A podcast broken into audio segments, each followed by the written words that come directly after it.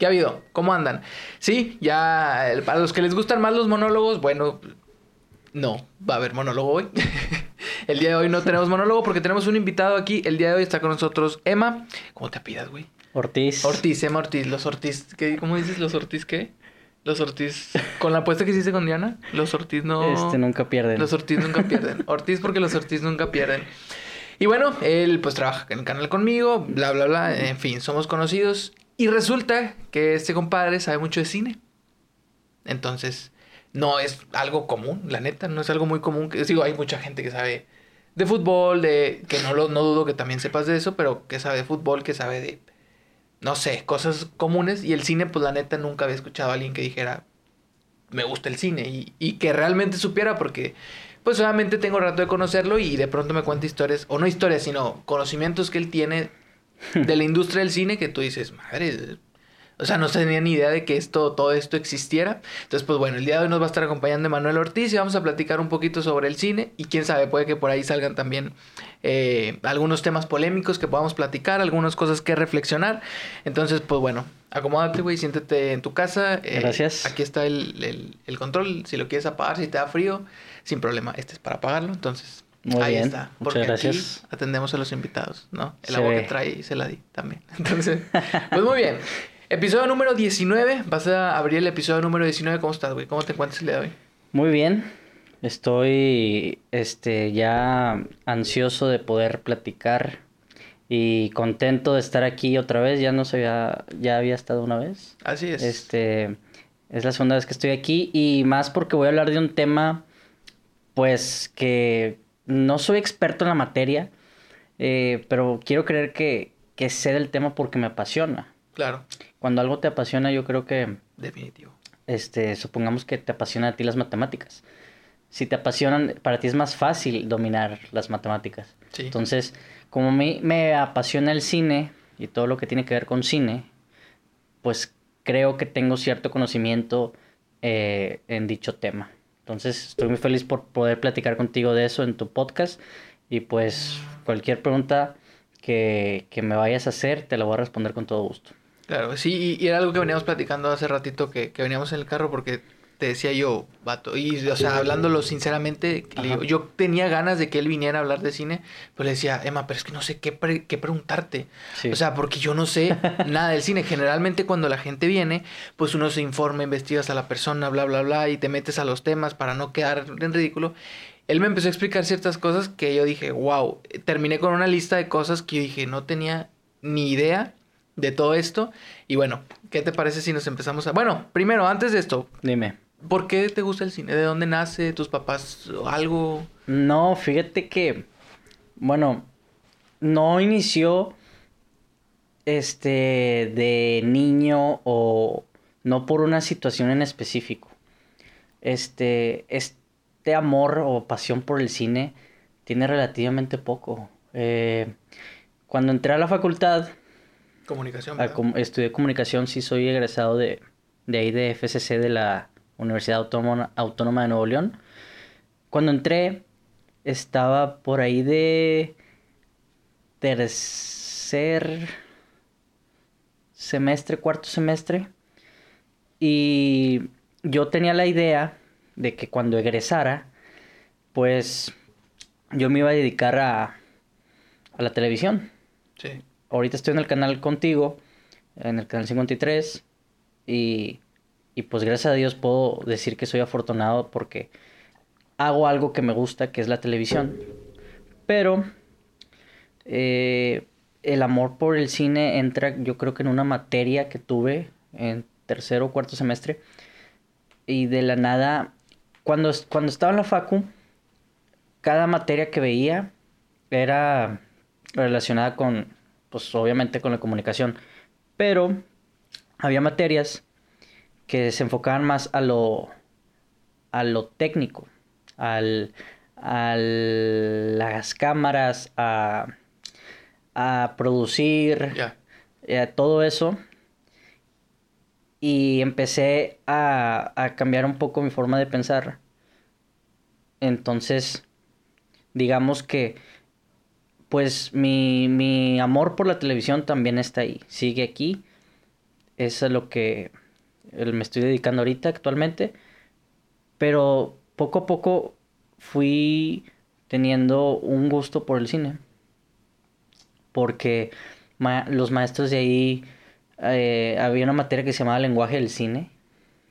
Es la primera materia que yo digo que gracias a esa materia reforzó mi amor al cine. Esa materia fue en cuarto semestre. Lenguaje del cine. Lenguaje del cine. En esa materia veíamos la historia del cine, eh, cosas como qué aspectos son los que forman una película, este, el principio, el, el, el, problema que es el desarrollo de la película, o sea, el, vaya, el propósito de la película, de lo que trata, la trama, y el, el clímax, que es el desenlace, el final de la película, en que se resuelve ese dicho problema o trama o sí, este motivo.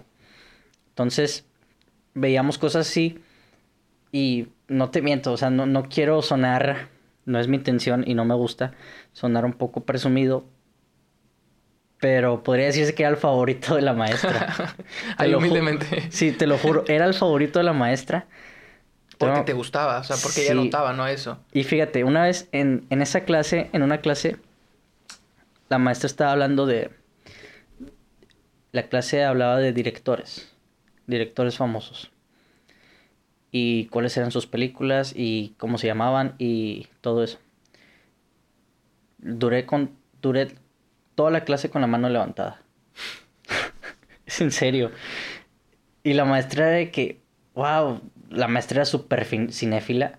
O sea, a ello, eso se dedicaba eh, dicha maestra que creo que se llamaba Cecilia.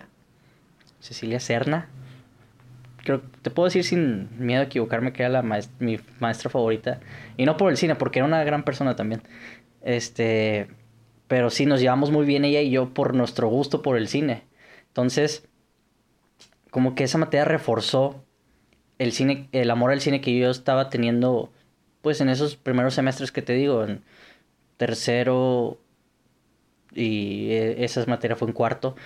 Entonces, así fue, fue mi amor por el cine. Eh, empezó en la facu, yo tenía la visión de, dedicarme a la televisión, pero poco a poco fui conociendo, por gracias a los maestros y por varias materias de ahí, y por todo, en, en la facultad hay un estudio que se llama el CPA. Ah, sí entré, tuve el gusto de entrar en una grabación. Yo creo que por ahí nació mi, mi amor a la televisión y al cine. Y, por ejemplo, ¿cuál es la diferencia entre... Porque hay, hay programas de televisión como el que estás tú, por cierto, que dura dos horas. Y una película más o menos anda durando dos horas. Sí. ¿Por cuál es la diferencia? O sea, ¿qué, qué, qué, qué hace que el cine sea cine? O sea, como, no sé ni siquiera cómo plantear la pregunta, pero ¿qué hace? Creo que sí te entendí. ¿Por qué el cine? Porque una película es una película y un programa es un programa. Porque la, la televisión, un programa de televisión tiene una pauta que tienes que seguir. Claro que hay programas de, de índole de comedia que pues pueden ser improvisados. Pero el cine es literal contar una historia. Ah, ok. en el cine cuentas una historia. Cuentas el porqué de una situación con varios personajes que se entrelazan, a veces no tienen sentido porque hay historias no lineales.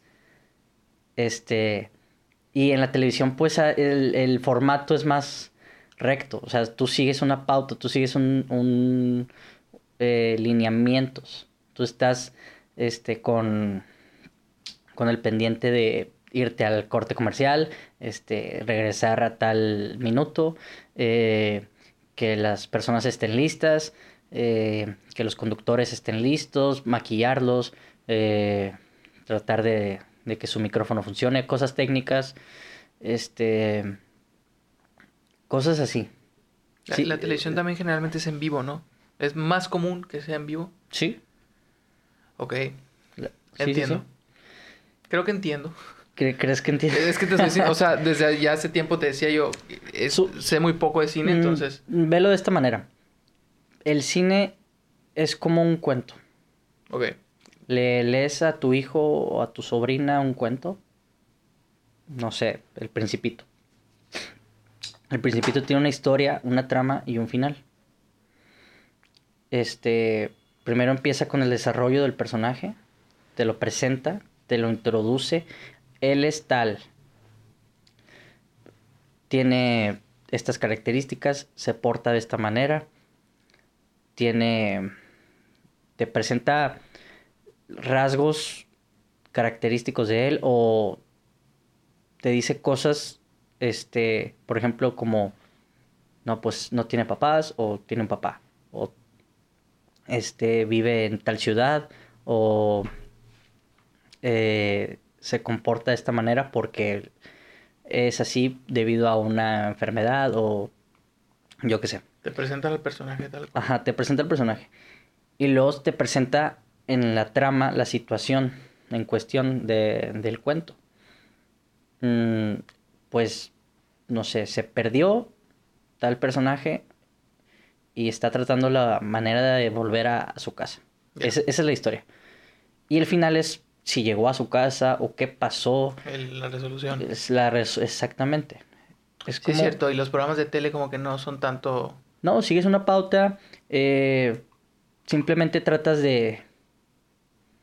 Mm, pues ya sea entretener, si estás hablando de un programa de entretenimiento.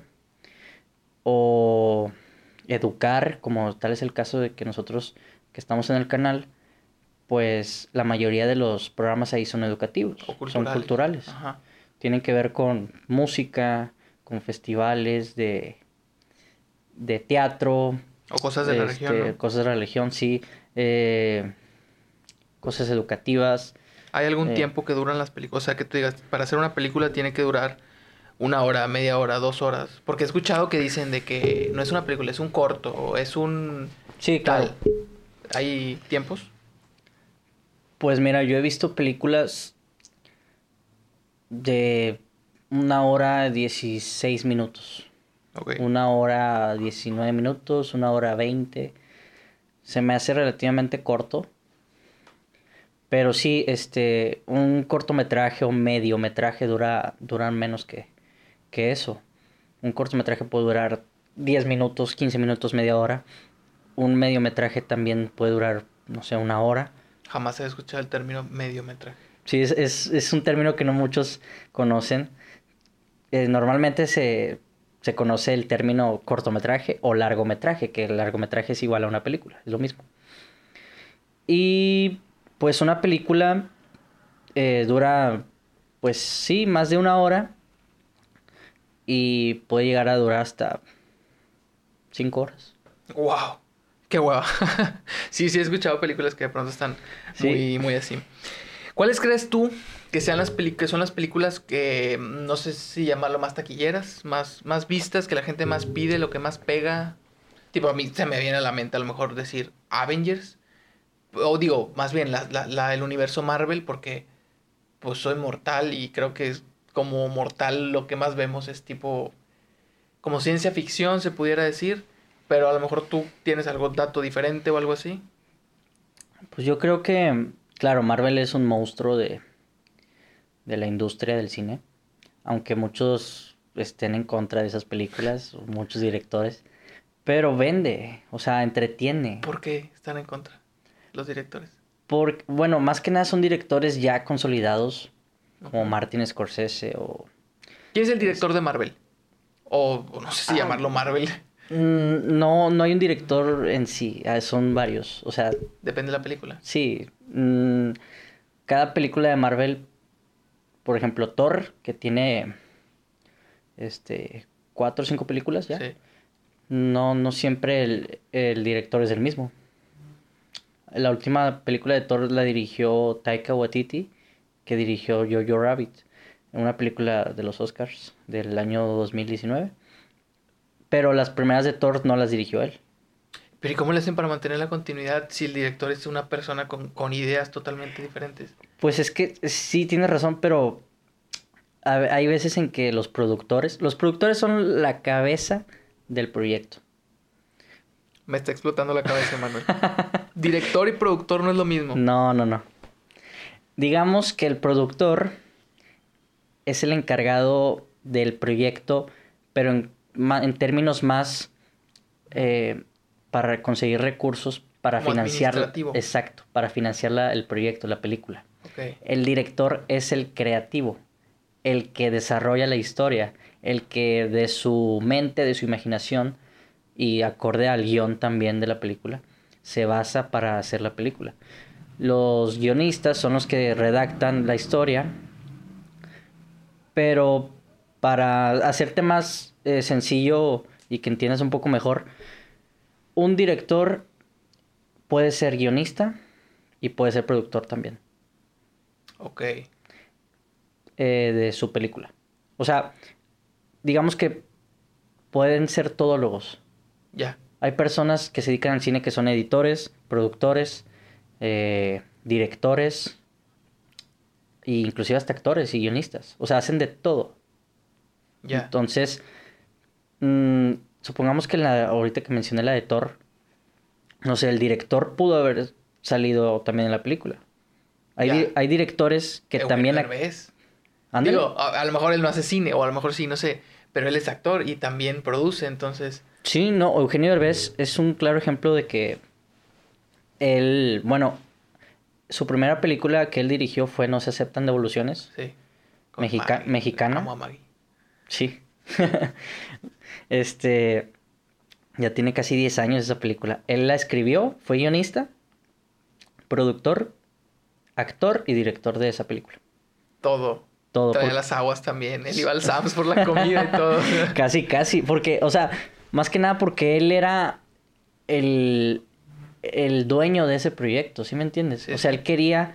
eh, Un día se le ocurrió hacer esa historia y la hizo él solo. La hizo parte de, de él solo. Entonces con eso pudiéramos deducir de alguna forma que Eugenio Derbez es de las personas que dicen, si quieres que algo salga bien, hazlo tú mismo. Porque Sí. el vato hizo todo. Claro. Digo, este, claramente, dentro de una película hay muchísimas Ah, personas no, no. involucradas. Sí, sí, sí. Pero sí, él dirigió la película, él la escribió y él la produjo y bueno, él actuó en la película. Y por ejemplo, gente como, como Eugenio Derbez en ese caso, digo, sé que tiene miles de fuentes de ingresos, ese pelado, ¿no? Sí. Adóptame, por favor, si estás viendo esto. Por dos. Pero eh, eh, el director de cine, a ver, hace un guion. Ajá. Él pone de su dinero para, o sea, porque obviamente hay que pagarle a los actores, a Maggie le tuvo que haber pagado, o a su representante legal, tuvo que haber pagado cámaras, escenografía, etcétera. Él las tenía guardadas o, o cómo... Mira, en ciertos casos eso sucede. Donde una persona quiere hacer un, proyecto y él desembolsa de, de su cartera eh, el dinero para financiar el proyecto. Pero eh, de eso se encarga la, la productora que realiza la película. El hecho de pagarle a, los actores, a los extras, a- de conseguir las cámaras, las locaciones de filmación, dónde se va a filmar, eh, viáticos, catering, camerinos, todo lo que cueste dinero dentro de una película es de la casa productora. Por eso muchas películas cuestan millones de dólares o pesos, ya sea hablando de cine americano o mexicano. Y hay otras, hay otras producciones donde el dinero es poco.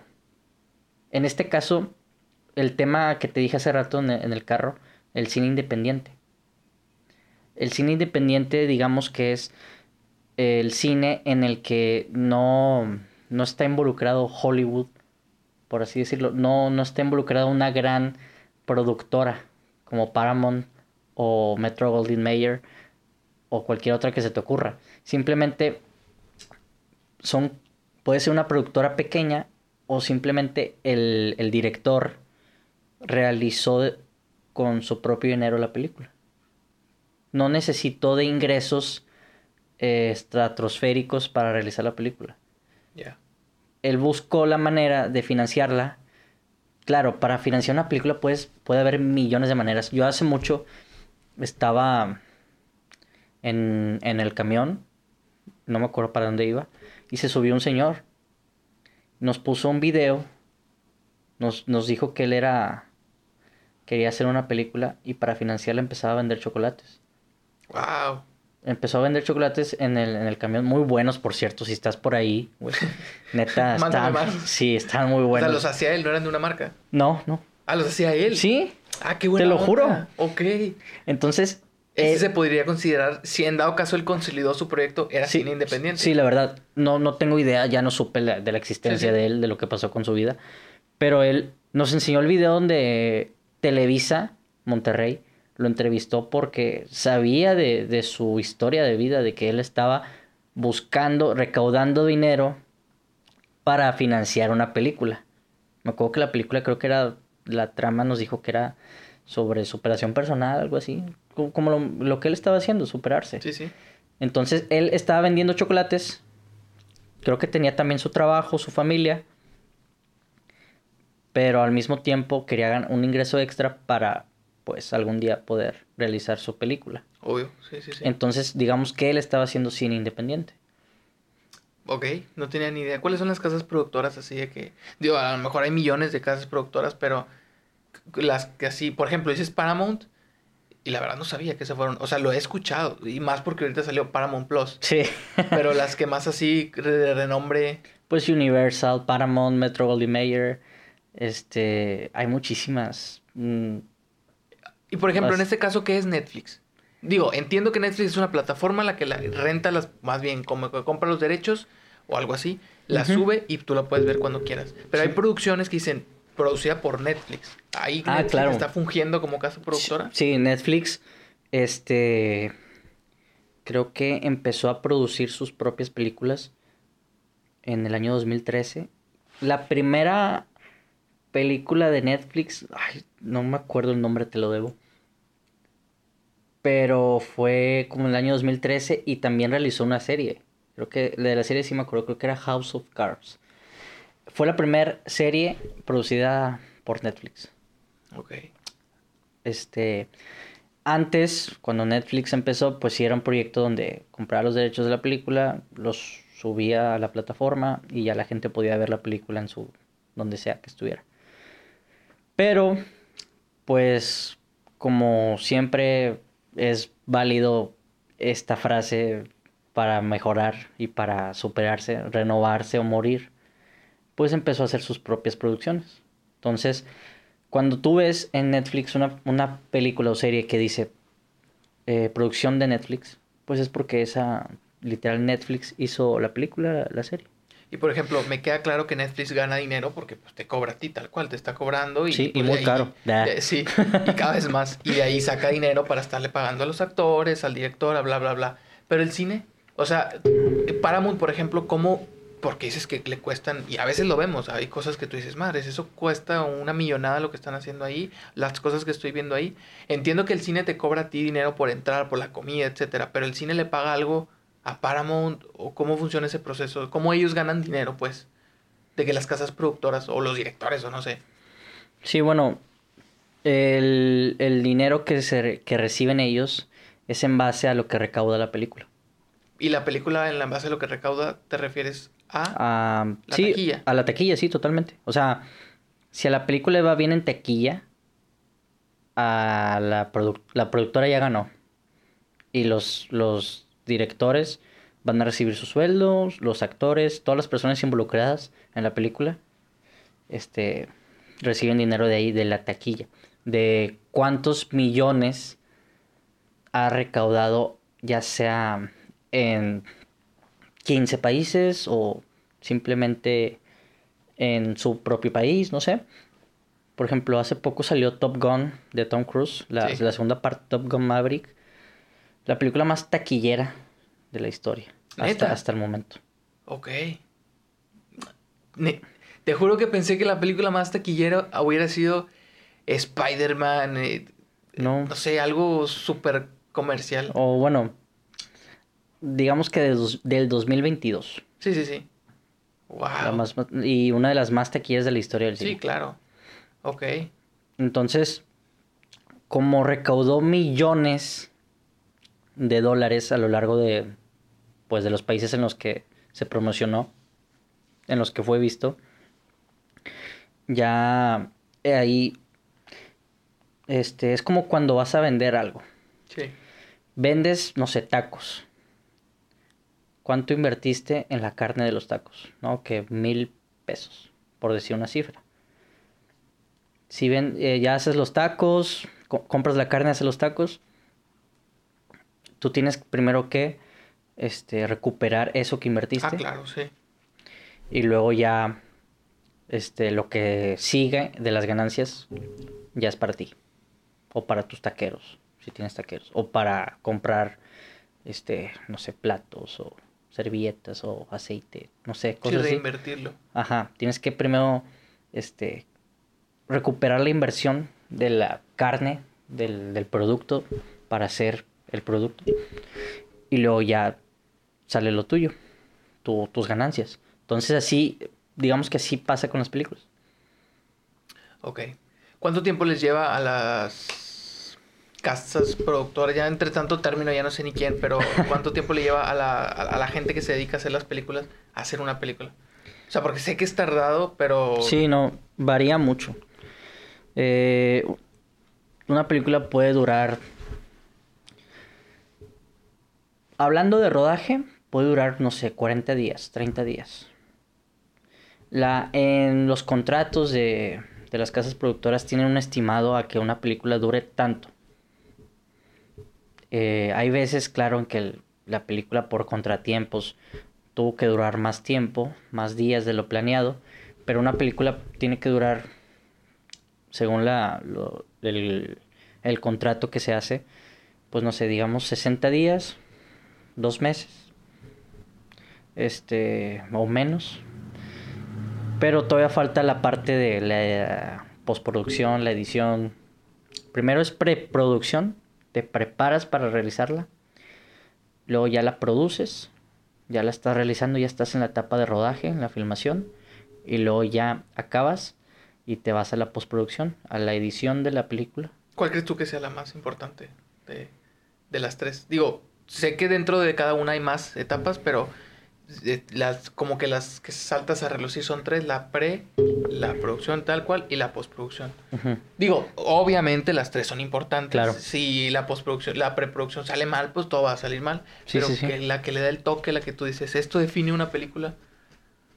La edición, la postproducción. Tal cual. Sí, porque es, es como hacer un examen y en el examen al último la, una pregunta te viene esta pregunta vale 50 puntos. Si te fue mal en las primeras preguntas, pues no pasa nada. Pero en la pregunta final, si la contestas bien, te vas a ganar 50 puntos, que...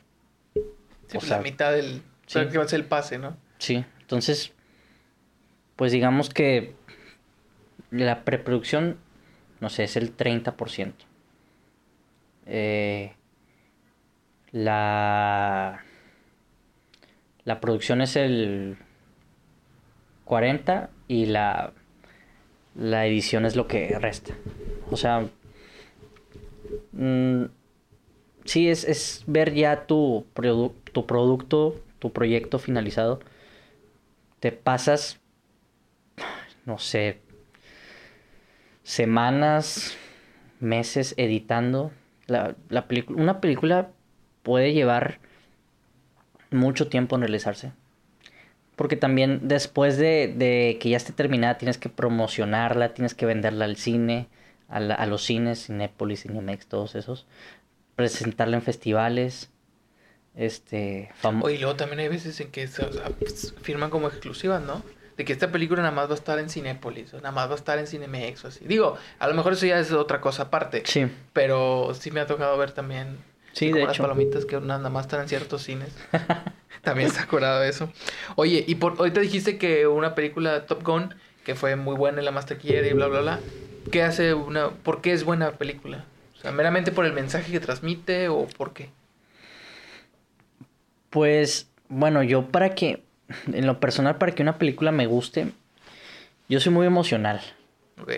La neta, tengo que admitirlo. Sí, sí. Este, tengo las emociones al flor de piel. Entonces yo me baso más que nada en lo que me hace sentir la película. Pero hay gente que se basa en qué tanta acción ven dentro de la película, qué tantos choques, qué tantas explosiones, qué tantas peleas, qué tanta violencia. Hay gente que le gusta que una película contenga violencia gráfica. Y no está mal, digo, pues cada quien. Sí, sí. Este. Pero. ¿Por qué es tan. A ver si, si me respondes esta pregunta. ¿Por qué es tan famosa la saga de Rápido y Furioso? ¿Tú crees que es por el mensaje que transmiten? De hecho, nunca. No, o sea, si me preguntas el mensaje de Rápido y Furioso, no tengo idea de cuál sea. No, ni yo. Pero. Carreras, velocidad, acción, golpes. eh, eh, la emoción de. No sé, que estén en un edificio en el último piso y están a punto de caerse, cosas así. Carros muy extravagantes. Que, de, desafiar las leyes de la física, o sea. Sí. Digo, no soy fan. Tengo que admitir que no soy fan de Rápido y Furioso. Nada más de la primera y segunda. Y si acaso la tercera parte. Pero a partir de ahí, pues ya se me hizo un poco exagerado. Pero mm, no está mal. Que Rápido y Furioso no está nada mal. Es lo que vende.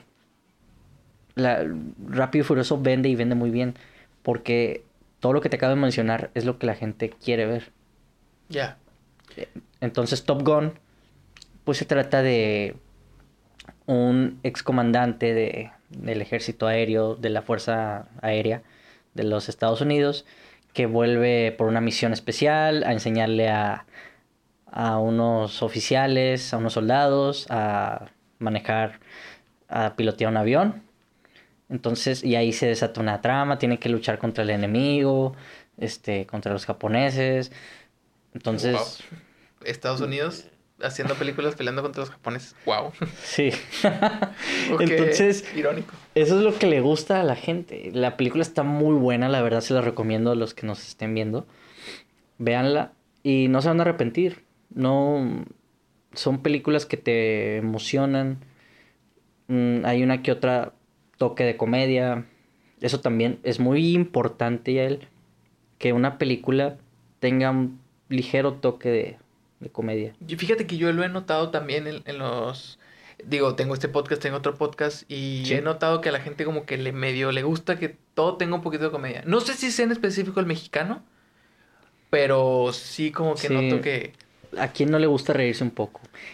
Obviamente hay películas que no tienen nada de comedia, son puro drama y su historia no tiene nada que ver como para que haya comedia. Yo, para serte sincero, mis películas favoritas son esas, las que tienen mucho drama, las que me hacen sentir algo. Pero, este, digamos que mi género favorito es el drama, luego la comedia, luego el terror, así en ese orden. Porque, pues, la comedia le da sentido, le da sabor a las cosas. Y como Sí. somos también, como tú dijiste, buenos mexicanos, pues nos sentimos atraídos por ese toque de comedia. Obviamente una buena comedia, tampoco, pues... eh, Sí, sí, sí. algo que esté, digamos, exagerado. Películas, no sé, muy grotescas, o no sé, un- una comedia bien hecha. Sí, inevitablemente el mexicano, el doble sentido ni se Sí, diga, no, o sea, Nos encanta. A mí en lo personal, la comedia me encanta y es de mis géneros favoritos. Pero como te digo, prefiero pues más algo que me haga sentir más conectado con lo que estoy viendo. Este, inclusive he visto películas muchas veces tristes y sé que esa película me va a hacer llorar, pero ahí estoy porque me gusta lo que me hace sentir. Nos gusta sufrir. Sí, la, la verdad. Tú eres más entonces de como el sentimentalismo. Sí, pero pues tú me conoces en el canal, siempre ando diciendo tonterías y también la comedia es para mí es importantísima porque pues Yo creo que se aligera la carga de la vida al final. sí, eso te iba a decir, solo tenemos una vida, es una frase que escuchas todos los días, pero que es muy cierta. Solo tienes una vida, entonces vivirla amargado aunque te estén pasando muchas cosas en ese momento, tal vez muy difíciles, pues hay que pedir ayuda, claro, no todo el tiempo se puede estar feliz, pero tratar de que no se vuelva parte de nuestro día a día, el, la amargura, la, Claro. el sentirse mal, hay gente que le gusta sentirse mal Sí, sí, sí. Para que le tengan lástima o no sé. Es, es bueno que lo menciones porque el fin, el fin principal del podcast de, de una persona ordinaria es, eh, el- la motivación. Entonces, digo, veníamos a hablar de cine, pero como te dije, si sale algún tema a platicar, Sí, a me- toda madre. Me desvié un poquito, pero No, no, tenía, no. ne- creía necesario decirlo. Va, excelente. Ok, tengo mil preguntas. Ahora sí, ya una vez que me enrolo en el tema, ya valió. Entonces, Ok, échale. porque ahorita estábamos hablando y te dije de que una película americana contra, contra japoneses, wow, qué ironía. Bueno, y también mencionamos a los mexicanos y que el mexicano es así, así, así. Y me acordé del cine mexicano. No tengo la más mínima idea, porque te repito, yo no sé de cine, pero hay una frase que es el cine mexicano, o la época de oro del cine mexicano, el cine, el- el- la época de oro, algo así, ¿no? La época de oro del cine mexicano. Sí. ¿Esto qué, qué rollo? ¿De, de cuándo? ¿Por qué se desapareció? ¿O cómo? Solo conozco a López Tarso porque una vez fui a una de honoris causa que le entregaron ahí en la uni Actorazo. y me tocó... Te juro que yo no sé quién era. Sí, no. Y, y me perdono No. si alguien le ofende esto, pero No, yo me acuerdo que le mandé men- mensaje al grupo de mi familia que, oigan, estoy en un evento y le están López Tarso. Y mi mamá, ¿cómo que es López Tarso? Sí, no, no te entiendo, digo, el señor tiene 96 años, 97. Sí, estaba... Está, está muy... Y oye, eso fue hace varios años. Está en un estaba- nivel muy impresionante ese señor. Sí. Pues digamos que yo soy una persona vieja atrapada en el cuerpo de un joven de 25 años. O sea, a mí el cine mexicano me encanta. Lo adoro. He visto películas... Ah, La gente me va a creer, cuando vea este podcast, me va a creer literal un señor. Los Pero- que lo escuchen nada más. Sí. Digo, los que lo están viendo, pues están viendo. Pero si alguien lo está escuchando, Sí. es este vato de 40 años, qué rollo. No, o sea, es que la verdad he visto películas ya del No te miento de 1939, o sea, blanco y negro. ¿sí? Ok. Podría decirse que consumo demasiado cine. ¿Y dónde lo ves ese? Porque Netflix no está, ¿o sí? No, este, pues alguna que otra, no tan, supongamos, no creo que, que de esa época, de ese año, no, no sé cuál sea la película más vieja que esté en, en esa plataforma, pero eh, pues la veo en un aparato que se llama Android TV. Ah, ok. Ahí vienen muchas películas. Ah, qué buena onda. Este. La única de este tipo que yo he visto, que de hecho era de López Tarso y no sabía, Sí. era, es la de Macario. Macario, muy buena. Porque Habla de la muerte. a mi novia le pegó, de repente le pegó lo que dijo, vamos a la cineteca. Y yo, "Ah, chinga, ¿y eso qué? O sea, ¿qué, ¿y qué o qué? ¿Qué regalan ahí? Sí, yo dije? ¿cómo que cineteca? O sea, ¿qué cine es ese? Me llevó y, oye, la comida está muy buena y muy barata. Los cines Sí. me dio curiosidad que están chiquitos y la, no es tal cual Sí. como Cinépolis. Pero sí, qué buena experiencia, la neta. o Cine sea, cultural. iba sin, sin expectativa de nada. Me dijo, ¿de qué, qué película vemos? Y yo las vi todas y dije, morra, no sé cuál es ninguna. O sea, ¿qué quieres que te diga? ¿Por qué me trajiste aquí? Sí, o sea, pues escógela tú, le dije, o la que sigue, ¿no? Pues a las, eran las siete y media, a las ocho, ¿cuál no? Pues esta. La fuimos a ver y me gustó mucho, la neta, sí estaba muy buena. Sí, no, es una película con un tema muy bonito y triste, pero inevitable, que es la muerte. Claro. Y aparte el cómo lo representa, dices, está peligroso. O sea, cómo habla también de la avaricia, de la familia, de este del otro. Entonces, Del bien y el mal, sí, este, de, de la envidia, también. de, del egoísmo, pero digamos no un egoísmo malo, una Eh, necesidad. Pues una, eh, sí, el, el hombre pues este tenía esa urgencia, esa necesidad, esa falta de comida. Entonces no la película en sí, bueno, no, no la voy a expoliar por si alguien la quiere ver, pero trata de de la pobreza, de necesitar algo que no tienes por pues por falta de de recursos, de lamentablemente la pobreza existe, pero eh, a final de cuentas, pues uno trata de buscar la manera de proveer. Claro. Entonces, pues de eso se trata. Muchos temas y más que nada, pues la muerte, el tema principal. Y los deseos, ¿no? También, porque a fin de Sí. cuentas lo que vemos en la trama son los deseos que tenía el vato, de Sí. triunfar, de, de, de todo eso. Sí, sí. ¿Y el cine mexicano? ¿Qué, El por qué, ese, qué, qué rollo? Pues mira, eh, Pedro Infante, Tintán, María Félix, Silvia Pinal, Wow, ¿por qué conozco todos los que me estás diciendo? ¿Por qué me suenan tan conocidos? eh, Jorge Negrete, Wow. Cantinflas, todos ellos representan el cine mexicano en su totalidad. El cine mexicano eh, pues tiene muchísimo tiempo ya de existir.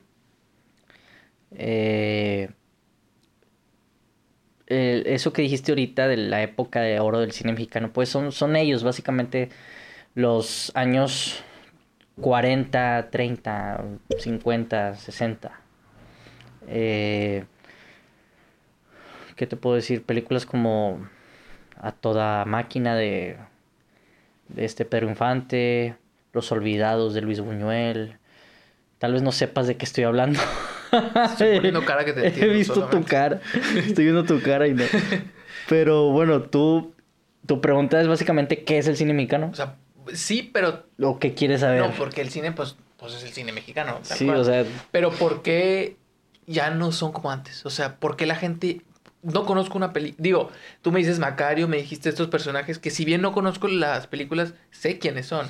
Sé, he visto pedazos de películas que mis abuelitos ponen o así. Sí, sí, sí. Pero ¿por qué ya no es igual? O sea, porque ahorita todo es americano, 100%. O sea, prácticamente no hay otro. Pues mira, el cine nació en América.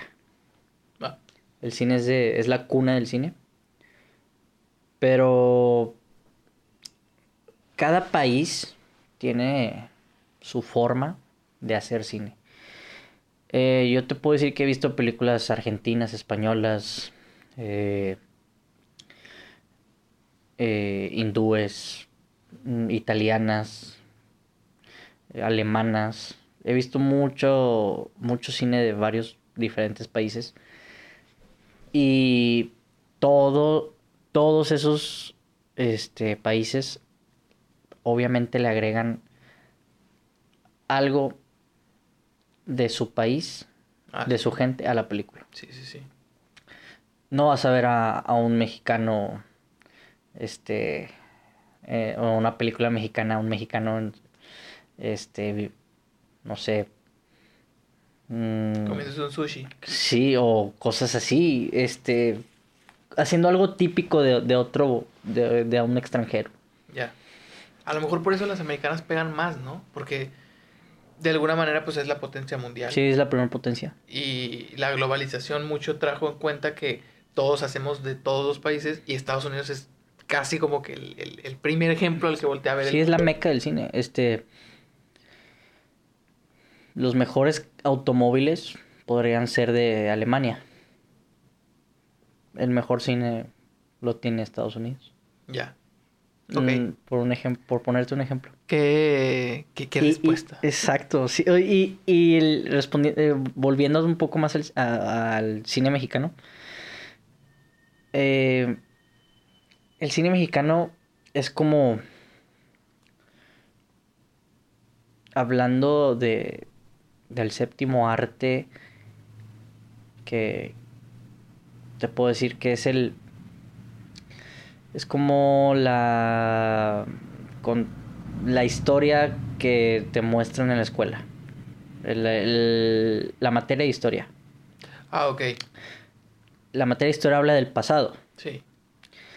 El cine mexicano, pues, la época de oro, pues ya pasó del cine mexicano. Y te habla de. de cómo era antes México. Ya. Ahorita no te puedo decir. Ahorita ya no existe la época de oro del cine mexicano. Sí, claro. sin duda fue Cantinflas, Silvia Pinal, eh, Pedro Infante, creo que es de los más representativos de, de la época de oro. Muchos actores que se me pueden venir a la mente, pero pues no voy a terminar. Entonces, habla de, de todo eso. Ya. Ok. Me gusta. Me gusta, me gusta. Te, te juro que yo pensé que iba a batallar demasiado en este podcast porque sí estaba como que dije, güey, te quiero aquí, pero no sé qué preguntarte. Llevamos 40 minutos, vato, y, y todavía me faltan muchas cosas por preguntarte. A ver, vamos a, Ah, a seguirle. hay un... Ah, esto ya te lo pregunté. Hay una... eh, ah, no sé con qué empezar porque estos dos temas son muy buenos. Bueno, ya hablamos de esto. Mejor te pregunto esto y para cerrar lo otro. Eh, ahorita te pregunté de Netflix. Eh, Netflix yo lo englobo porque para mí es la más popular. Es la que... Creo que es la que salió primero. Es la que cambió este paradigma. De, Sí. eh, pero obviamente... VIX Plus... Oh, wow. Tranquilo, no te enojes. Eh, obviamente considero también Paramount Plus, eh, Netflix, ah, eh, Amazon Prime, todas estas de, de streaming la- las estoy considerando, las englobo como Netflix. Sí. Esto vino a romper definitivamente el cine. Definitivamente más de un cliente sí les tumbó al cine. O sea, sí hay mucha gente, que- y luego la pandemia, olvídate, o sea, peor tantito. Claro. Hay mucha gente que sí, claro, que sigue prefiriendo ir al cine, comprar las palomitas Sí. y todo, pero hay mucha gente que sí o sí prefiere estar en casa con tu cobijita, con, en, la, en, la, en, lo- en tu hogar, Con tus nachos. en lo a con, gusto de tu casa, con sí. tu coquita. Y hay muchas películas que incluso ya no salen en el cine, que salen directamente en Ajá. Netflix, en aquí, aquí, acá. Sí. ¿Esto repercute en algo a la industria? Eh, ¿Qué opinan, por ejemplo, los directores? ¿Están de acuerdo, no están de acuerdo? ¿Les gusta, no les gusta? Porque a fin de cuentas ellos pueden decidir si las lanzan para Netflix o, para lo que sea. ¿Que ¿Hay algo de esto que tú digas, es que esto pasó o algo? ¿O que estén de acuerdo o no? Pues mira, yo creo que el cine es tan grande que, pues, O que hay para todos, güey. sí, o sea, es dificilísimo que algo lo, lo llegue a tumbar. Voy a mencionar algo que, que ya casi nadie usa, el periódico. Ajá. ¿Qué es lo que sustituyó al periódico? Pues las redes sociales, Sí. el, la facilidad de usar tu teléfono El para ver, internet, para creo. ver, sí, las- el internet, la facilidad de usar tu teléfono para ver noticias en vivo, inclusive, eh, qué es lo que pasa ah, instantáneamente, o sea, dentro de la ciudad donde vives o no sé. El cine es tan grande y no te lo digo como amante del cine. Te lo digo como una persona común y corriente. Es tan grande porque no la gente lo, lo va a ver siempre como un entretenimiento, Ah, claro, sí. como algo que hacer con la familia, algo que puedes hacer con tu pareja, con amigos, con no sé, compañeros de trabajo. Es totalmente entretenimiento y te transmite una sensación. Entonces, al menos en mi caso, para mí el cine no es solo entretenimiento, es historias que te recuerdan a eventos que viviste en el pasado. No sé, un ejemplo, Shrek. A mí me encanta Shrek. Tú y yo cuando estábamos pequeños, Shrek era una de las películas pues que estaban de moda en ese entonces. Sí, icónica. Entonces, tú ves ahorita ya con, con la edad que tienes, ves a Shrek y te recuerda cuando eras niño y lo veías y te reías y te... Sí, te daba risa todo lo que decía el burro. Entonces, para mí eso es cine, recordar, sentir algo, eh, tener... Tener algo al menos durante dos horas en tu vida que te hace sentir ya sea feliz, triste, enojado, pues porque la película estuvo feliz, tuvo un final feliz, o triste porque la película no, no fue lo que esperabas, tú pensabas que tal personaje no iba a morir y murió. O enojado porque no te gustó la película y es válido. Entonces, eso para mí es lo que es, eh, es el cine la representación de las emociones. O sea, para ti no es de que si ir a, a Cinépolis o quedarte en casa viendo Netflix. Sí, no. Bueno, eh, yo cualquiera de las dos mm, no soy, no estoy peleado con con ninguna Pero bueno, manera. ¿cuál prefieres tú? Yo prefiero ir al cine. ¿Por qué? Es que yo te soy sincero, yo prefiero estar en la casa, la neta. Ya, no sé si sea porque soy un huevón, pero yo la verdad no me gusta mucho salir. Entonces yo si a mí me dicen, vamos al cine o nos quedamos en la casa y vemos la película, yo prefiero en mi casa. Quizá por flojo, porque ya estando ahí, claro que por supuesto que lo disfruto. Sí, no, es válido. Cualquier persona es diferente, cada cabeza es un mundo.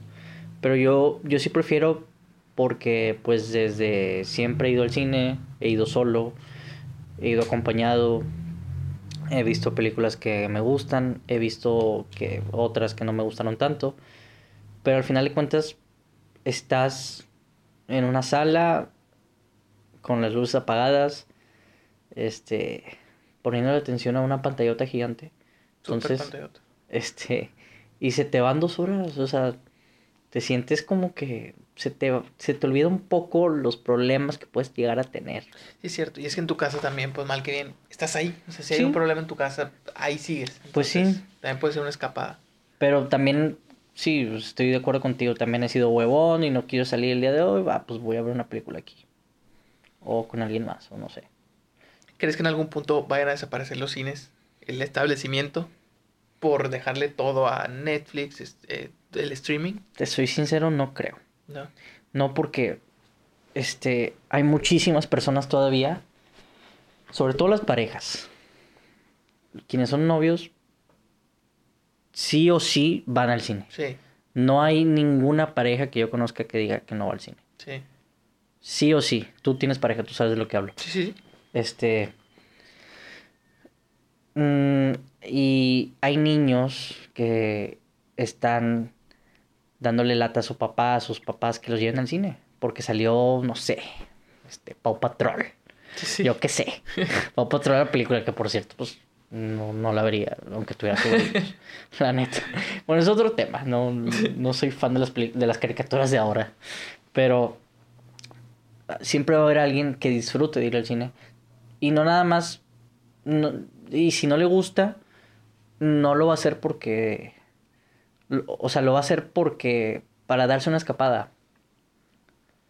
No, uno no está en un, en un lugar donde no quiere. O sea, si no te gusta ir al cine, yo conozco personas que dicen, no, a mí no me gusta el cine.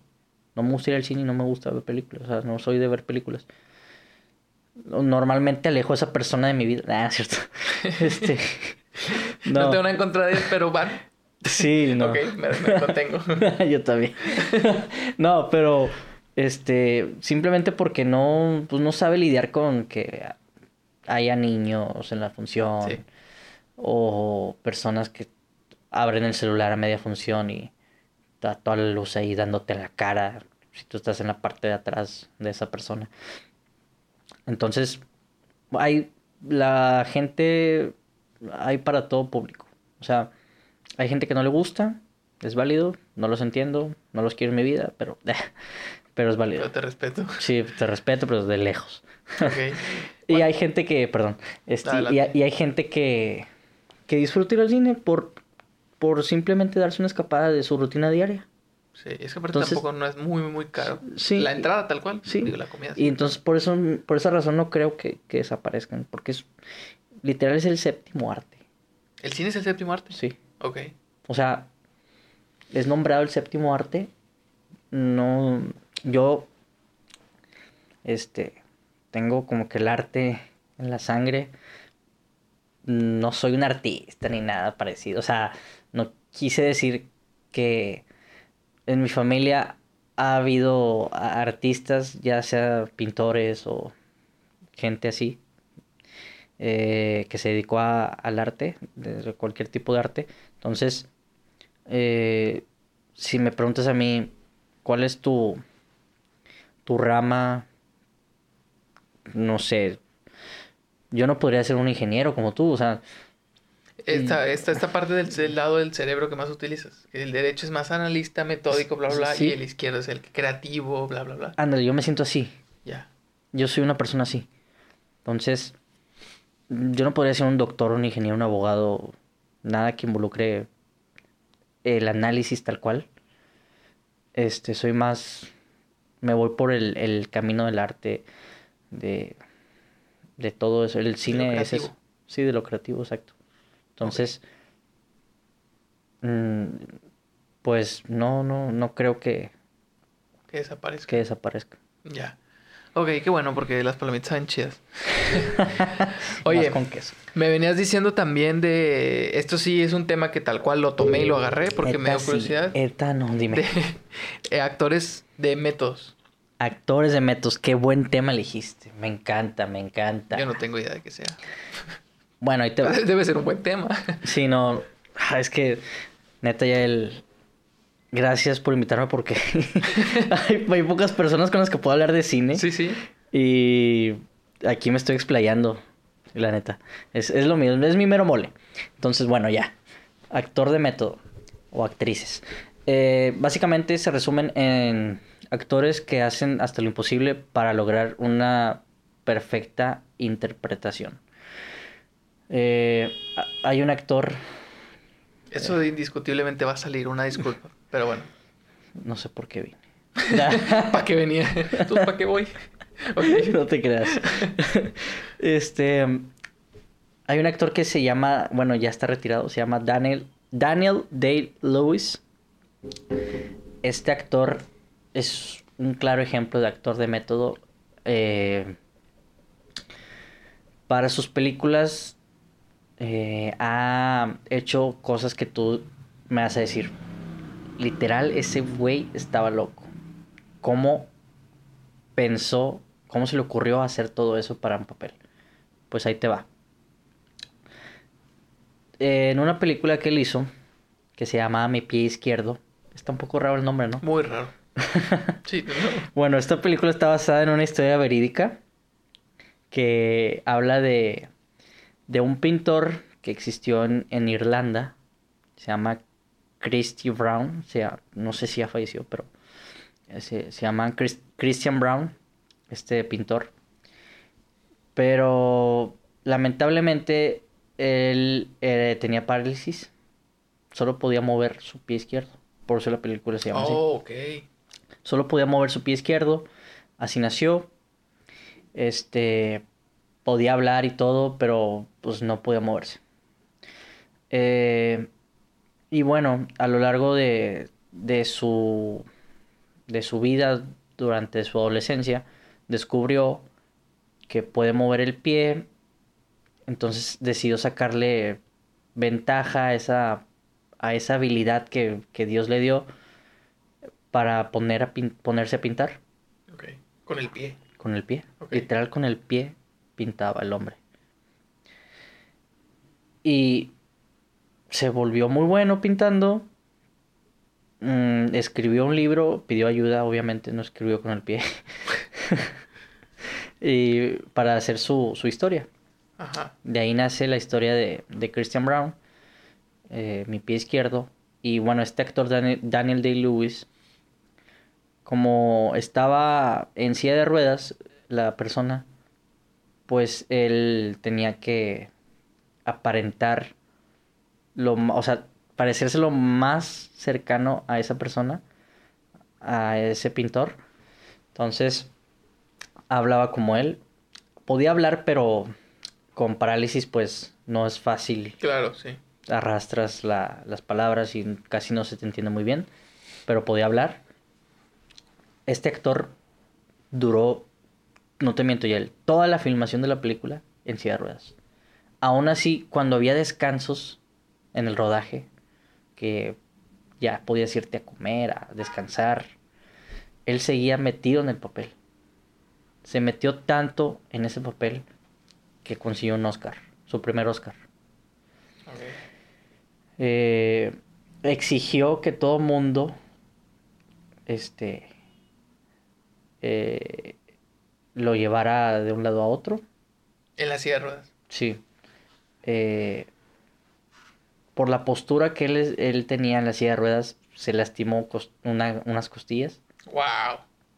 no, no, no se salía del personaje para nada. Aprendió literal también a pintar con el pie. Tanto así, quería hacer tan bien su trabajo el señor que hizo todo eso para lograr una interpretación. Ese es un actor de método. Una, una persona que eh, se mete tanto en el papel que, que va a realizar, que hace todo lo que se todo lo, todo lo que menos te imaginas para poder realizarlo. Y, y me fui a un ejemplo muy, Drástico. mm, pues sí, pero hay casos en muchísimos casos más que dices tú, nah, nah, no puede ser. ¿Cómo es posible que haya hecho eso? Leonardo DiCaprio, ¿sí lo conoces? Obvio, sí. este, para el papel del Renacido, la película que le dio también su primer Oscar, Sí. comió carne cruda de bisonte. Dime si eso no es una locura para ti. Totalmente. Uno puede enfermarse, no sé qué te puede dar por comer carne cruda, Sí. qué enfermedad te puede dar eso, pero pues, él lo hizo. Ese es un actor de método. Ok. Por eso a veces vemos que suben fotos o que filtran fotos de que, no sé, Zac Efron está bien gordo o así. Y luego después, ah, es que va a, interactuar, a interpretar a tal. O, o, el mismo Thor también. No sé cómo se llama el, el actor, se me fue el nombre. Chris Hemsworth. Bueno, él que de repente, que no, es que estaba, ah, pues estaba, estaba mamadísimo el vato y luego de repente lo ven gordo y resulta que porque iba a interpretar a no sé quién. Sí, sí, sí. Ok, esto no tenía ni idea, fíjate, yo... A veces con razón yo decía, oye, pero si estaba así, asá, entonces, como por, pero qué interesante conocer esa sacrificio que algunos llegan a hacer de repente. Oye, y ya que estás hablando de los eh, de los actores también, y tenía el próximo tema ya aquí, pero bueno, me acordé que veníamos hablando también de Bad Bunny, que no es un actor, él es un intérprete, un cantante. y de pronto lo ves en la de Tren Bala, al lado de... De Brad Pitt. De Brad Pitt, y dices, a ver, ¿cómo? Entonces... ¿qué está pasando aquí? Sí, no, eh, bueno, Bad Bunny no es novedad que ha ganado muchísima fama y bien merecida. Sí. Por, por su talento, por porque sabe vender, por las canciones que, que tiene, que gustan a todo mundo. Literal a todo mundo. O sea, todo mundo escucha Bad Bunny. Sí. Entonces, eh, como, como llamó tanto la atención en los últimos años, pues se da el lujo el señor de poder ser llamado para llamado por directores para realizar tal película. Eh, también estuvo en la serie de Narcos, Narcos México interpretando a a Kitty, se llamaba su personaje Kitty, este un narco junior que pues hijo de un narco pues poderoso y él disfruta de su dinero y juega a ser el narco también con sus amigos. Asaltan casas o pueden se sienten con la libertad de hacer lo que, es, lo que quieran. Entonces, Bad Bunny es lo mismo. Eh, Bad Bunny ahorita puede hacer lo que quiera. También estuvo en la WWE. Sí, como con luchador. Un O sea, hay, hay producciones y hay directores que buscan a veces no, no simplemente actores, gente famosa, ya sea cantantes, por publicidad. Sí, o jugadores de, de básquetbol. Ahí está el caso de Shaquille O'Neal. Sí. Shaquille O'Neal, perdón, ha salido en películas de Adam Sandler. Sí. Este, son como niños dos. Eh, hay, hay muchos casos de, de gente que no, no se dedica al cine, que se involucra en el cine. O LeBron en la de, o Space, de Space Jam. Space Jam sí. sí. Michael Jordan, que fue la primera Space Jam. El famoso que... ¿La, la cagué? No, no, no. ¿Después fue LeBron? O sea, sí, sí, ah, sí, estás bien. Dije... O sea, en el, la primera película de Space Jam fue... Fue, fue Michael Jordan. Y luego LeBron. Y luego la que acaba de salir hace poco fue LeBron James. Ah, ok. Ya dije, oh, No me digas que no conoces Space Jam porque me voy a retirar. No, no, sí, sí, sí. O sea, la primera. Está, sí, está, me gustan mucho esas películas. Ok. Qué bueno. Ya me iba, ya me, iba a parar eh, Párale aquí y bórralo, por favor. Nada, no es cierto. Ok. Este, entonces Bad Bunny, eh, wow, está en el, en el, ¿cómo, ¿cómo decirlo? En la cima. En la cima, sí. Sí, es el artista del momento. De hecho, fue nombrado hace poco artista del año por Apple y eso lo convierte en el primer artista latino de habla hispana que Apple lo reconoce como artista del año. Porque Apple es muy elitista y siempre... Sí, sí. Puros americanos. Sí, imagínate. Siempre es Taylor Swift, así, no sé. Pero bueno, ok. ¿Qué te parece si, wow, o sea, llevamos ya una hora, qué increíble. Digo, no hay falla, puede durar más, pero qué increíble. Eh, ¿Qué te parece si empezamos a cerrar? Y digo empezamos porque sé que nos va a dar también para hablar eh, la discriminación. A mí me pone mucho, y justo yo creo no hace ni dos horas que vi en el cine que están hablando todos de Tenoch. Tenoch Huerta. Y, y por ende, pues reviven también a Yalitza, ¿no? Estos actores mexicanos que... que ¿cómo, cómo, ¿Cómo explicarlo sin sonar mal? Porque luego me funan. Eh, que representan como al mexicano y que todos ahora sí se cuelgan de que es que yo soy bien mexicano y que no sé qué, bla, bla, bla. Sí. Que a mi punto de vista también mucho, que qué bueno, o sea, qué bueno que deje de ser el típico, y, pues lo voy a decir ni modo, pero qué bueno que deje de ser el típico blanco privilegiado en, en el cine. Pero yo siento que también se cuelgan mucho de eso, que también usan mucho marketing en eso. ¿Qué opinas tú de esto de que de, de, la discriminación en el cine, de que los no sé, los actores generalmente como te digo eran americanos, blancos, güeros, bla bla bla, que ahora se está abriendo un poquito más, eh, y también de, hay gente que, que ha sido discriminada, o sea, que no la dejan porque no, es que tú, me creo que me venías contando una persona que, o no me acuerdo si fue otra persona, pero alguien me dijo una vez que había una persona que no le daba, no, si fuiste tú, que no le daban papeles estelares, por así decirlo, que siempre era el villano o así, porque su tono de piel pues era oscuro, ¿no? Entonces, eh, todo esto, Sí. hay un detrás, hay un trasfondo de esto. Me dijiste incluso un movimiento también. Ah, bueno, ese es el movimiento Me Too. Sí, Es, otra, Sí, es, cierto. es otro tema. sí, cierto, tienes razón. Si quieres, primero te contesto esa Sí, pregunta y luego ya lo demás. Pues mira, el mexicano es trabajador. Ah, sí, chambeador. Es, es trabajador. En eso se basa su, su carácter, su forma de vida. Es, es, es eso. Entonces, yo creo que cuando haces algo para el medio para llegar a un fin, cuando te esfuerzas, cuando le echas ganas, le echas toda la carne al asador, como aquí decimos, este, cuando sí estás luchando para cumplir tus sueños, un propósito, se te van a dar las cosas ya sea en cinco días o en cinco años. Sí. Entonces, yo creo que ese es el caso de Tenoch. Eh, Tenoch Huerta es un actor eh, que su tono de piel pues es morena. Ha participado también en, no sé, en la película de Güeros, eh, Narcos, México, en varias películas, en Sin Nombre. Si no las conocen, Güeros y Sin Nombre, véanla, está, está muy, están muy buenas las dos. Entonces, pero, sí, así se llama. Qué curioso nombre por una película. Pero date, date. Sí. Bueno, este. Lo, lo padre de, de que Tenoch haya participado en Marvel y también la actriz eh, Mabel Cadena, que también es una actriz mexicana que, que apareció ahí en Marvel, en Black Panther, Wakanda Forever. Este. Pues es eso que. Eh, Tenoch decía que solo se le daban papeles de violento, de pobre, de vagabundo, de chofer, lo que tú quieras, algo que te puede llegar a discriminar. Este y que haya dado ese esa sorpresa de que eh, participe en dicha producción de Marvel. Dices tú, güey, pues qué chido. O sea, Sí. ¿Qué más quisiera yo poder salir en una película de Marvel? O cualquier película.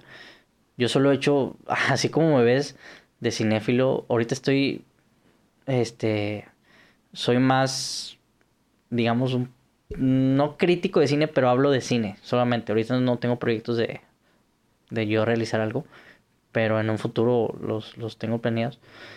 Eh, solo tengo un cortometraje que hice en la facultad. Eh, nos fue bien.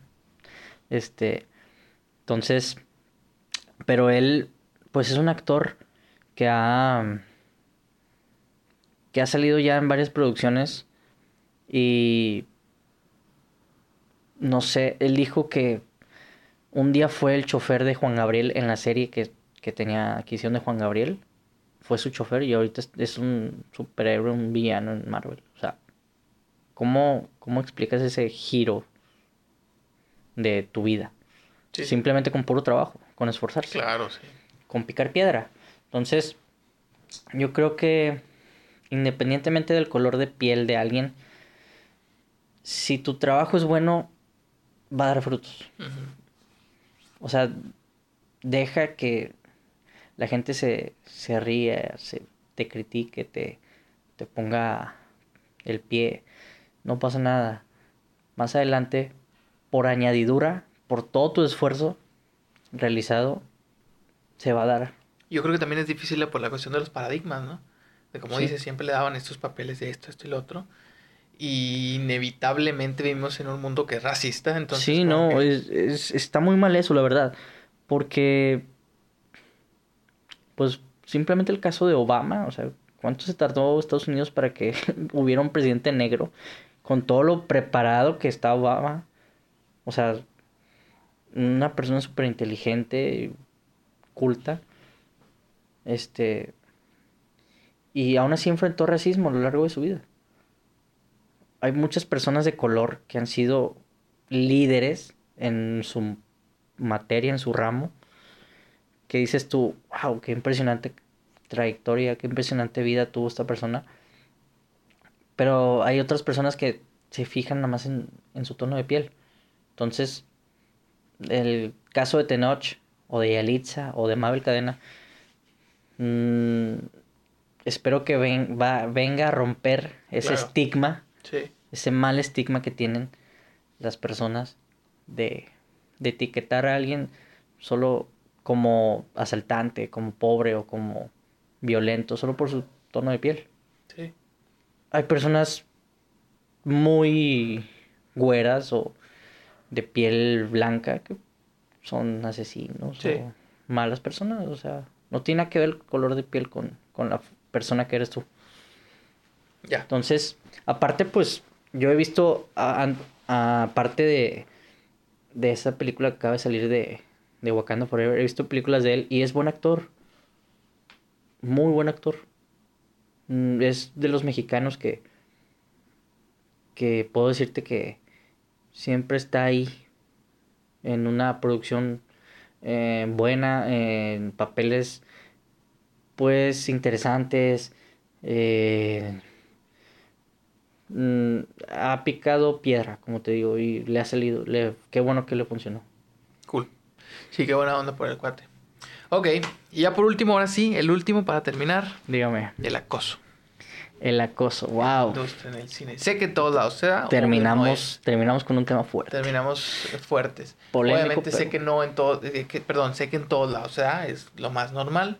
Pero el, el, me gustaría saber el movimiento que me dijiste, o si conoces casos o lo que sea que se hayan dado. Pues sí, este, hay muchas actrices, sobre todo en Hollywood, también aquí en México, pero sobre todo en Hollywood, que sufrieron de abuso o acoso sexual. Eh, el caso, el, el, movimiento Me Too, yo también, es implementado debido a que Harvey Weinstein, un famosísimo productor que ahorita está, creo que está en la cárcel, si no me equivoco, en una institución mental o algo así. No, no me acuerdo muy bien.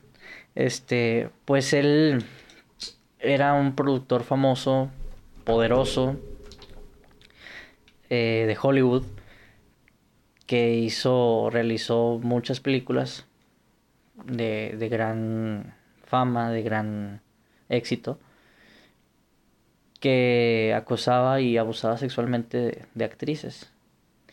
Esa, esa, persona se creía con la autoridad, con el poder de, de quitarle, pues, la oportunidad a una nueva actriz de salir en una película si no se acostaba con él.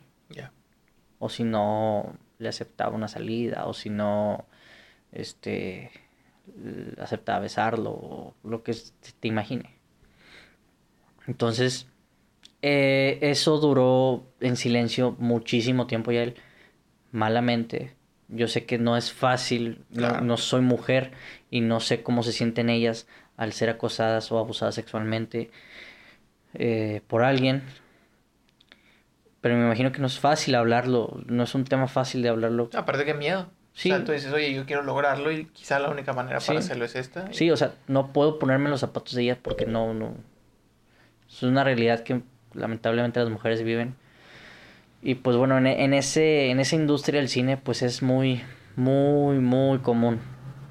Entonces, este señor eh, pues un día decidieron destapar todo, todo su, sus pecados, su, su crimen, y de ahí nace el movimiento MeToo. Ahora, gracias a Dios, el acoso que directores o productores eh, le hacían a, a actrices, acoso o abuso, pues ya no, ya no es tanto. Espero que ya no haya. No, perdón, este no, no quisiera que, que existiera ya esa, ese, ese, ay, no sé ni cómo decirlo, o sea, esa manera de... Es que el hombre desgraciadamente pierde la cabeza. Cuando tienes mucho poder y mucho dinero, Sí, uno no. más, más los hombres. que Esa manera de tratar a las mujeres no, no es justificada. Sí. Entonces, sí, le- con, con- te- tú lo acabas de decir, con, con poder la gente piensa que puede hacer lo que quiera y no. Los hombres, generalmente. Los hombres, sí, la verdad. No digo que no haya una mujer por ahí que se chavete, pero Sí. es más común de los hombres. Sí, no, este, en los deportes también sucede, en muchas ramas, este, en la vida diaria. mm, No está nada bien ni justificado que un hombre abuse o acose a una mujer. Es lo peor que le puedes hacer a alguien. No- le puedes arruinar la vida. Entonces, de ahí nace ese movimiento y, y lamentablemente es algo muy común, muy común en la industria del cine. Pero pues espero ya se, se tomen cartas en el asunto cada que eso suceda y esperemos que ya no suceda, pero si llega a suceder se tomen cartas en el asunto.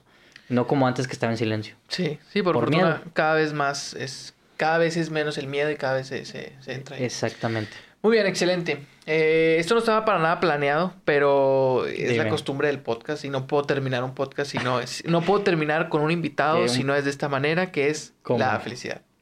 La felicidad es un término. Yo sé que en Ah, este, en este, en este, en esta ocasión en particular no hablamos tanto de motivación y todo esto fue más como un, oye, pues quiero saber de cine. Y, Sí. y aparte porque yo quiero empezar a ampliarme. Hay otras ideas por ahí que, que de pronto las van a empezar a ver. Ahorita eh, fue el primero en, en venir aquí, fue Emma.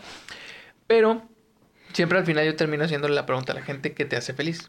La felicidad para mí es algo, un, te- un, un tema muy abierto, un tema que, pese a que existe una definición de por, de, de- sí, una definición general, yo creo que cada quien tiene su definición de felicidad. Espero no agarrarte en curva, pero sino para cerrar si me puedes responder qué te hace feliz o qué es para ti la felicidad. La cerveza. ¡Wow! Tenía que hacerte reír, amigo. Ya me, me puse muy serio durante una hora y... funcionó. Va va a haber un clip aquí. No, pues mira, para no darte la típica respuesta que pues la gente puede contestar. La felicidad para mí es eh, el Wow, qué, qué pregunta tan profunda, pero muy necesaria. Si no me puedes decir qué te hace feliz también.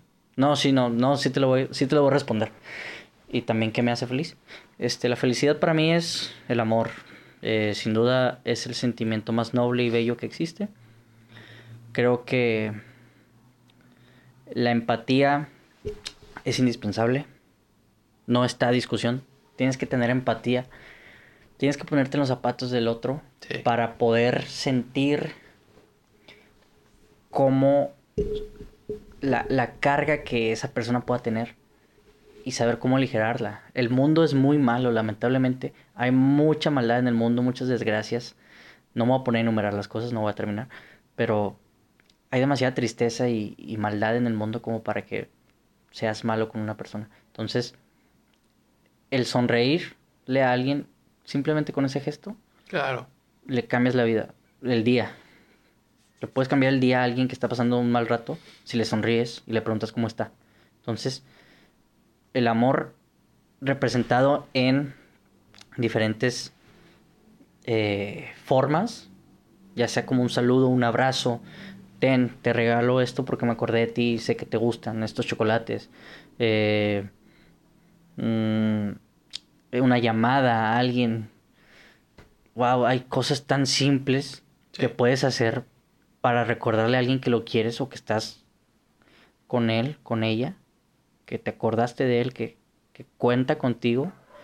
Para mí la felicidad es eso, eh, el vivir lo mejor que puedas y hacer que otros vivan lo mejor que puedas. Compartirla. Compartir tu, tu, tus alegrías, tu, tu buen ánimo con alguien. Eso para mí es la felicidad.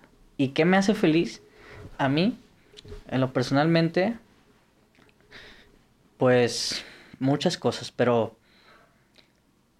mm, aparte del cine, porque ya lo dije, yo amo el cine. Ya, ya hablé de eso, ya no tiene caso volver a decirlo. Eh, a mí me hace feliz pues mi familia, eh, la mamá que me tocó, el papá que me tocó, mis hermanos, aunque a veces haya problemas familiares. Ah, claro. Es súper normal, pero wow. No sabes lo afortunado que eres por tener una familia. O sea, sí. Hay personas que no que no los conocen. Que no los conocen, no, su historia de vida es otra y nunca conocieron a sus padres. Fallecieron cuando tenías dos años o yo qué sé y no, no, no tuvieron la oportunidad de tener una familia. Puede sonar a cliché, pero la familia es felicidad. O sea, personas que tienen tu sangre y que sabes que están ahí para ti. Y que si el día de mañana necesitas algo, necesitas ayuda, ellos te pueden ayudar. Pues mm, yo creo que tienes todo. No, no necesitas millones de, de pesos para ser feliz. Hay personas millonarias que, que no son felices. Que se terminan quitando la vida. Sí. También. Entonces, al final de cuentas, Dios eh, te puso en esta vida para recordarte que lo más importante es eh, el que tú hagas lo mejor que puedes con las herramientas que Él te da. Y qué mejor que compartir tus, si te va bien, compartir tus éxitos con tu familia, o pareja, o, amigos. También otra, otra cosa que me hace feliz es la amistad. Yo creo súper importante eh, la amistad. O sea, no, no está discusión ya la amistad es lo mejor, de las mejores cosas que existen en la vida. No sé si piensas igual. Sí. Pero, wow, puedes, o sea, puedes hacerte amigo de alguien en el kinder y esa misma persona te, va te puede acompañar durante toda tu vida. Y dices tú, wow, he compartido, no sé, 40, 50 años con alguien, un amigo, una amiga, desde el kinder. Y, o sea, ¿quién? no todas las personas pueden contar eso.